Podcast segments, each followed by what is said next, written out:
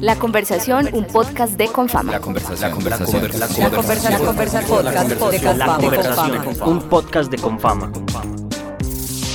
Sí, es una experiencia humana y es una experiencia de viaje. Mi vida antes sonaba como un río cuando busca su cauce y ahora como un bosque lleno de vida. De lo que se trata es de celebrar los logros alcanzados y que eso sea un impulso para seguir mejorando.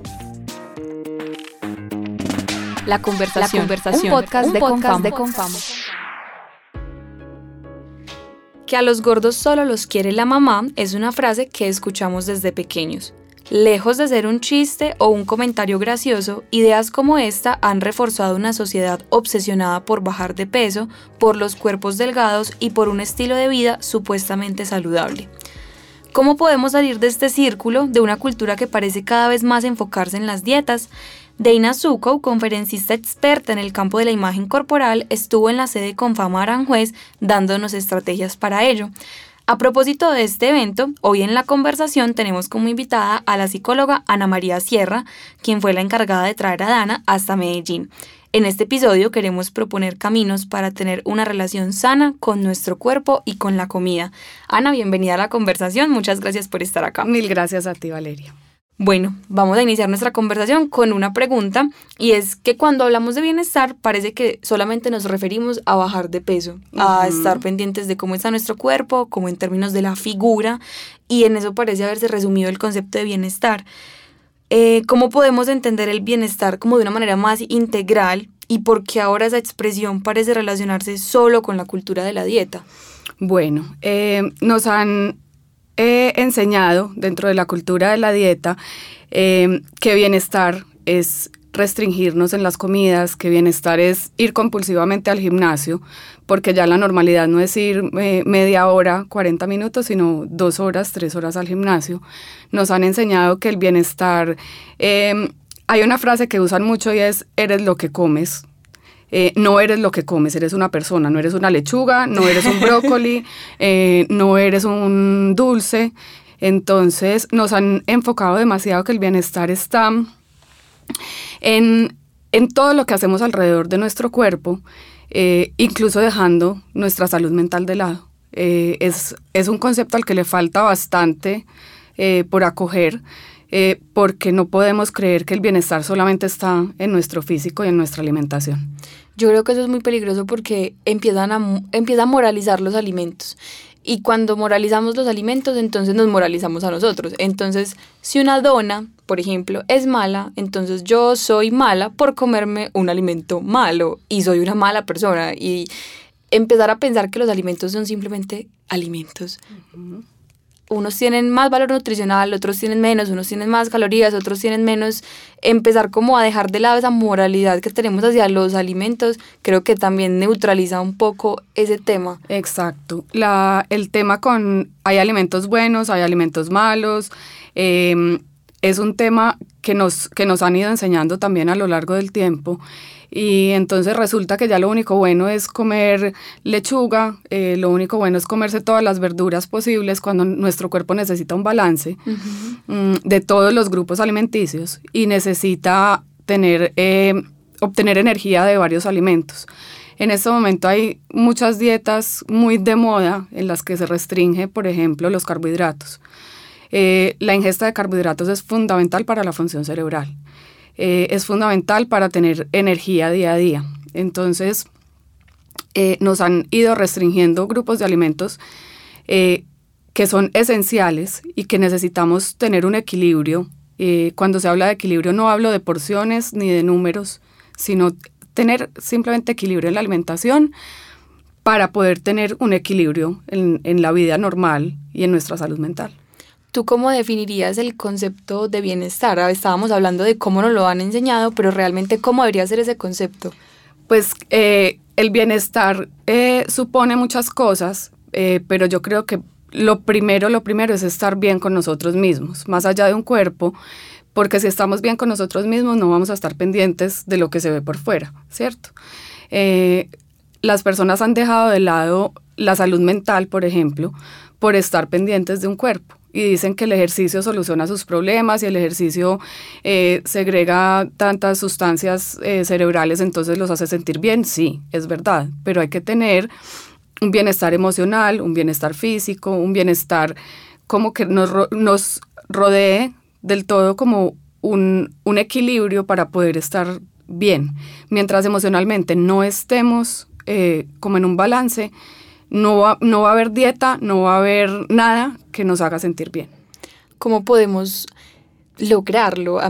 Es que eso me parece muy complejo porque sobre todo ahora está muy de moda el discurso de ámate y es un discurso que es muy válido, pero al mismo tiempo es tan difícil, uno lo, uno lo percibe súper sencillo como, bueno, hoy me voy a amar. Y es, no, Pero no ¿cómo? funciona así. ¿Cómo hago para sí, llegar a eso? Exacto. Sí, eh, está, es súper de moda también, pues como el tema de las redes sociales y un montón de páginas como eh, quiérete, eres una princesa, eres no sé quién, y son cosas también muy idealizadas, porque somos seres humanos. Siempre va a haber algo de nosotros que no nos guste y nunca nos, nos vamos a sentir como, no, me amo demasiado, estoy feliz, todo me gusta. Es, es de humanos tener como unos huequitos por ahí. Entonces, simplemente amarse o quererse y aceptarse tal como uno es, es un proceso. Y es un proceso de crecimiento eh, que va, yo creo que también como con la evolución y el desarrollo de cada uno. Mm, los niños se aman y se adoran en muchas, o sea, la mayoría de los niños y van creciendo y cuando se van viciando con el ambiente dejan de quererse porque ven cosas que el ambiente les exige y no pueden darlas. Eh, entonces yo creo que es volver a conectarse también de muchas maneras con el niño que tenemos adentro, con lo que fuimos, con las cosas que nos daban felicidad, con las cosas que nos hacían sentir completos, para poder llegar a, reconectarnos con, con, lo, con, la esencia que tenemos y poder descubrir en nosotros cosas que no sabíamos. Yo, por ejemplo, voy a hablar de mi caso personal. Para mí también ha sido un proceso y ha sido un proceso muy arduo. Y cuando yo siento como que me estoy empezando como a rayar más de lo normal con el tema de la comida, con el tema de la dieta, con el tema de estar delgada, de pesar 50 kilos exactos, yo siento que me ayuda mucho como reconectarme con cosas con las que yo me siento tranquila. Por ejemplo, con leer. O sea, para mí la literatura ha sido como un buen escape y como que, no sé, me calma un poquito como todas esas cosas. Entonces, para darle como un poco de herramientas a las personas que escuchen este podcast, eh, me gustaría que de pronto también nos dieras algunos tips que le, les pueda funcionar a quienes escuchen como para calmar esa parte que a veces sale a flote y que lo que nos exige, lo que nos quiere exigir es eh, dieta, flaca, calorías, etcétera, etcétera. ¿Qué, ¿Qué, herramientas que podemos llevar a la práctica para, para calmar un poco como esta vocecita interna? Bueno, hay algo y es que en cuanto al, como a, la, al, a lo corporal, eh, todos tenemos algo que no nos gusta y creemos que a nadie más le pasa. Entonces, hablar con los demás es, una, es, un, es clave. O sea, decirle a una amiga, ay, no me voy a poner mal por esto, pero no me gusta, no sé, no me gusta el cachumbito del pelo. Eh, hablarlo hace que nos conectemos con los demás y, que veamos que los demás también tienen cosas que no les gustan y que es totalmente normal. Eh, con respecto a la corporalidad, hay demasiado tabú y creemos que a la persona que vemos perfecta se siente perfecta y no, siempre nos queda faltando algo. Entonces yo creo que hablar con personas cercanas es muy importante.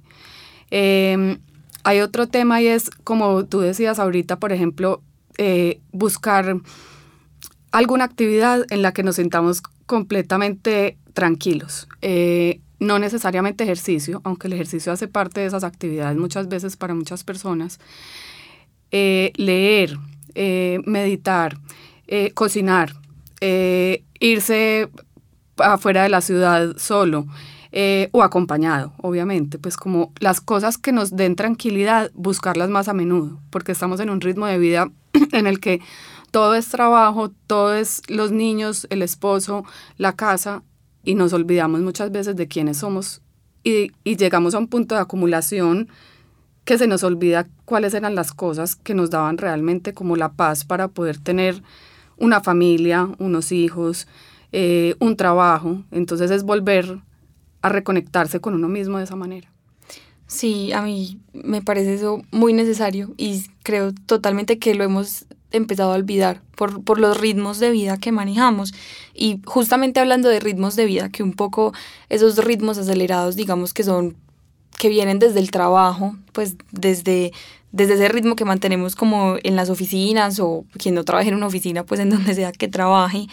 Yo quisiera preguntarte cómo desde las empresas digamos que podemos promover esa salud sí, sí, que se convierta en una promoción de la cultura de la dieta. Las empresas, sea como sea, quieren a unos empleados que estén felices y que estén sanos, pero ¿cómo evitar pasar esa línea de queremos que estés feliz y sano a queremos que estés delgado y a estar promoviendo sin darnos cuenta incluso esos ideales que tanto daño nos suelen hacer?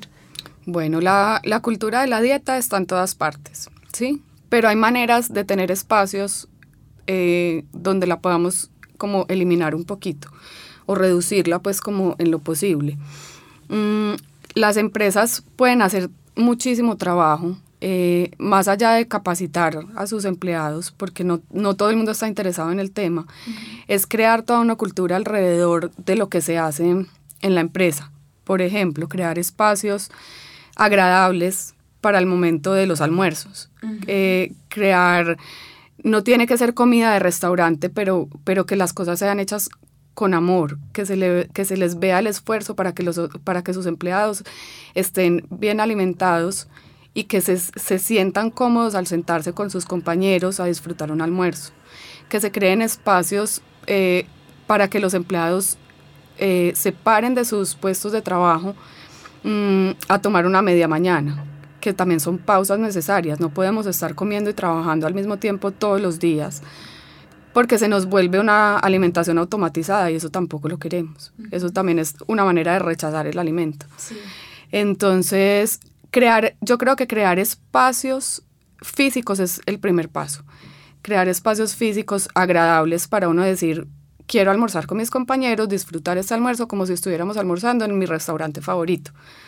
Mm, y cuando la alimentación se vuelve un tema como de algo tan social positivamente, eh, se crea toda una cultura alrededor de eso. Y, y, los empleados pueden ir a almorzar juntos, a, a tomar una, mediana, una media mañana juntos, además de ir a, a saciar eh, pues como su hambre, pueden tener un espacio en el cual conversar alrededor de la comida, que es bastante importante. Listo. Y hay otra cosa que pasa en el trabajo y que te contaba ahorita antes de que, empezar, de que empezáramos a grabar el podcast y es que hay algo que un poco se sale de, control como de los directivos de las empresas y es eh, las personas como individualmente cada vez más en los trabajos están hablando sobre dietas. Estamos llevando dietas de moda cada lunes a, a, a compartir perdón, con los compañeros de la oficina, etcétera, etcétera. Digamos, cómo cada persona puede ponerle un poquito como una barrera a eso sin pasar como a la grosería. ¿Qué, ¿Qué, podemos decir? ¿Qué podemos hacer? ¿Qué estrategias podemos utilizar con esos compañeros o con esas, con esas personas cercanas que uno quiere mucho, pero que también siente como, hey, lo que dices me duele, me está afectando y un poco me está como rayando otra vez con el tema de la comida? Hay algo em, que he aprendido en este proceso de trabajar, pues como... Eh, en contra, por así decirlo, de la cultura de la dieta. Y es que las personas que decidimos nunca más hacer una dieta y no caer como en esas eh, estrategias que no funcionan, em, debemos hacernos respetar, así como respetamos a quien hace dieta. Entonces, no hacer dieta no está mal, así como para la persona que hace dieta, está bien hacer dieta. Eh, cuando llega un compañero eh, y te, te dice, mira esta dieta, mira esto, ensayalo. Simplemente con todo el respeto se le dice mil gracias, pero no hago dietas. Mil gracias, pero creo que estoy supremamente equilibrada con mi alimentación y no la necesito por ahora. No tenemos que ser irrespetuosos ni entrar en un alegato porque no vamos a cambiar el pensamiento de todo el mundo simplemente con una retaíla de, de teorías y de cosas, pero simplemente el hecho de decirle a, a los demás que respeten ese espacio de nosotros puede llegar a crear conciencia en ellos también. Una de las herramientas que daba Dana en la conferencia, o bueno, que le preguntamos desde Confama fue cómo, digamos, promover esos espacios de bienestar en las empresas. Y una de las respuestas que ella dio que me pareció muy interesante fue que las empresas cuando hablen de diversidad también debemos encargarnos de hablar de diversidad corporal, de que hay diferentes cuerpos, de que no todos son como los que vemos en las propagandas, en los comerciales, en etcétera, etcétera. Como a través de qué medios, digamos que las empresas podrían mostrar esa, esa diversidad corporal. Bueno, hay claramente todos somos diferentes, venimos en diferentes formas, diferentes moldes. Nadie puede ser igual a nadie, la de la revista no es así como la muestran. Eh, Ni la de la revista es como la de la revista. me acuerdo que leí una vez y me pareció tan cierto. Exacto. Entonces, eh, yo creo que hay mucho para hacer. Eh, incluso en, en, algunos colegios lo están implementando y es pequeñas campañas, por ejemplo, de mensajes en los baños, eh, reuniones de grupos pequeños, que los empleados se sientan de verdad que les están hablando de manera personal, no, no de conferencias de mil empleados ni de cien empleados, sino que haya alguien encargado de, derrotar y hacer como ciertos pequeños talleres o grupos de reflexión eh, acerca de, de, la diferencia corporal y que, y que somos muy inclusivos a la hora de, de tener un compañero discapacitado, por ejemplo, eh, con alguna discapacidad de movilidad o algo eh, como físicamente que le impide hacer eh, algunas cosas y somos bastante excluyentes cuando llega alguien con sobrepeso o alguien con el pelo como no nos gusta o alguien que se viste diferente. Entonces, saber que cada uno es un mundo diferente, cada uno es, por eso nos llamamos individuos, porque somos únicos y eh, que debemos respetar la diferencia en todos los sentidos. Y ya la última pregunta para cerrar que me parece fundamental y es cómo desde las familias se pueden promover estos espacios de aceptación y de amor propio, porque creo que es indudable que muchas veces quienes estamos un poco inmersos en esta cultura de la dieta, hay una gran influencia de las familias y hay una gran presión también familiar por encajar en ese molde en el que uno parece que nunca va a llegar a encajar, como que nada es suficiente. ¿Cómo promover estos espacios de, de amor y aceptación en las familias? Todo esto empieza desde la primera infancia. Todo este rollo no nos lo enseñaron cuando teníamos 20 ni cuando teníamos 15 años. Entonces, eh, es precisamente lo que hablábamos en la conferencia con Dana y es eh, hablarle a los niños de manera positiva acerca de su cuerpo, hablarles de manera positiva acerca de la comida, no restringir la comida.